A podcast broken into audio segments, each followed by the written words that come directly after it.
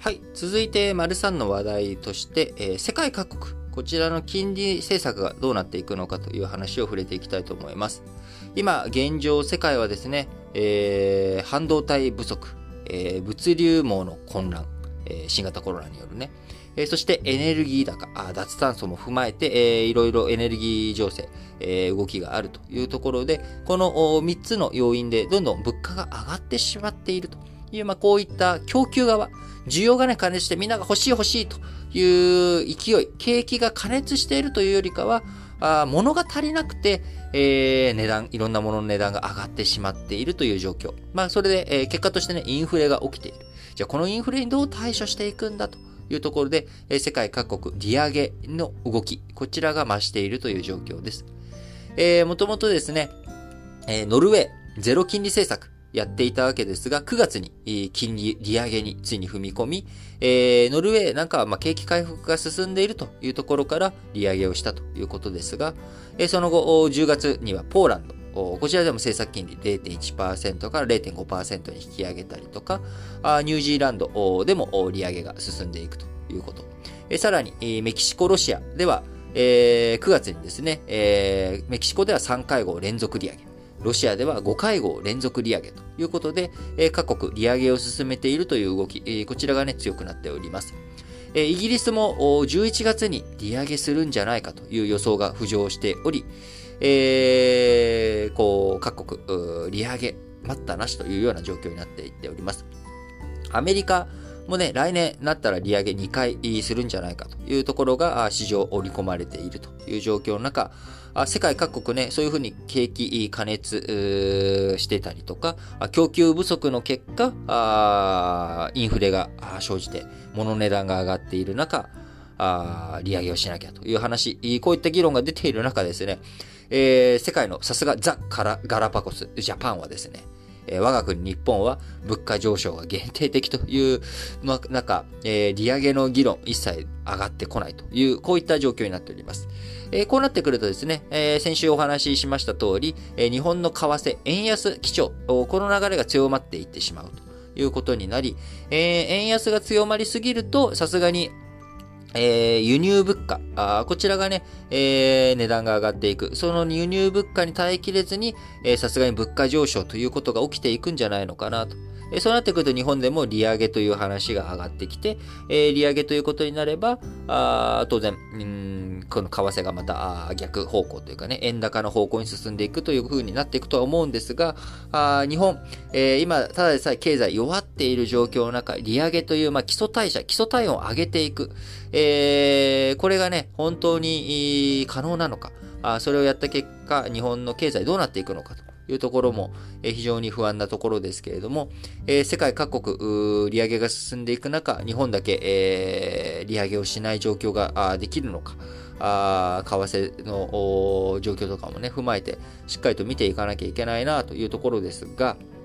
やっぱり今回、えー、最大のポイントはですね、あのー、僕は金融緩和をどんどんしていった結果、あお金があジャブジャブ余っている。お金がジャブジャブ余っているから半導体とか必ずみんなが必要だと思うもの。半導体。えー、あるいは、あのー、エネルギーとかですね。こういったところにお金は回っているんだけれども、えー、じゃあ実際にものづくりとか、その金融緩和してね、えー、実体経済のところに刺激を与えたいっていうところにうまくお金が回っていない結果、えー、供給不足によってさらにお金も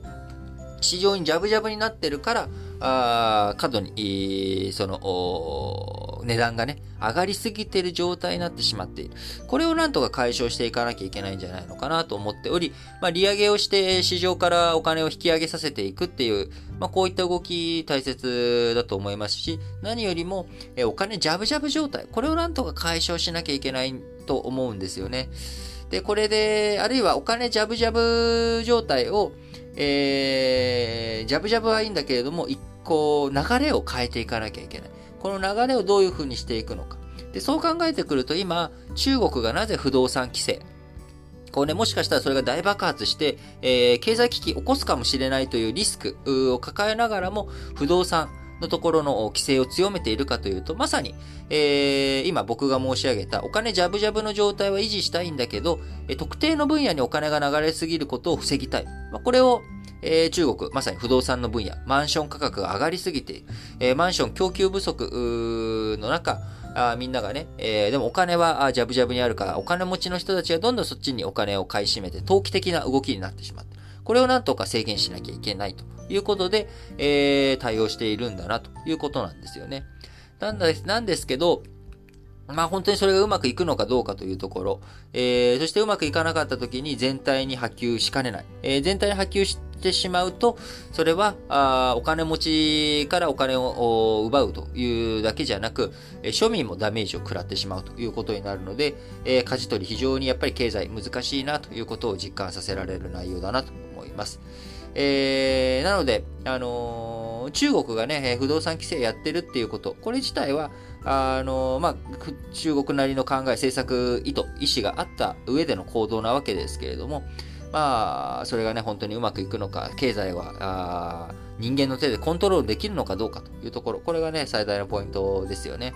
まあ、難しいんじゃないかなと思います。一度ね、ジャブジャブに放流した。言うなれば、川の水がもう大氾濫を起こしかねない。で、包みの近くまで来ている。で、えー、いくらね、川の流れ、えー、国債をたくさん発行したところで、コントロールできていれば問題ないんだというのは、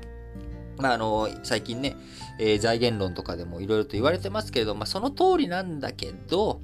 その通りなんだけど、一度溢れて、えー、こぼれ出して、えー、暴れて、包みが壊れたらですね、これはもう誰にもコントロールできなくなる。えー、やがて流れ着いた先にですね、そこでどんな被害が出ていくのかいうところ、まあ、この辺もしっかりと見ていかなきゃいけないので、まあ、経済の状況についてはですね、えー、ちゃんと触れていきながら、まあ、先を見通すっていうほどね、私、経済強いわけじゃないんですけれども、まあ、しっかりと触れていきながらですね、皆さん注意喚起一緒にしながら、ちょっと今こうなのかなあ、しっかりと考えていかなきゃなというところ、まあ、こういったことを提供できるようには頑張っていきたいと思いますので、えー、どうぞよろしくお願いします。それでは次の話題に行きましょう。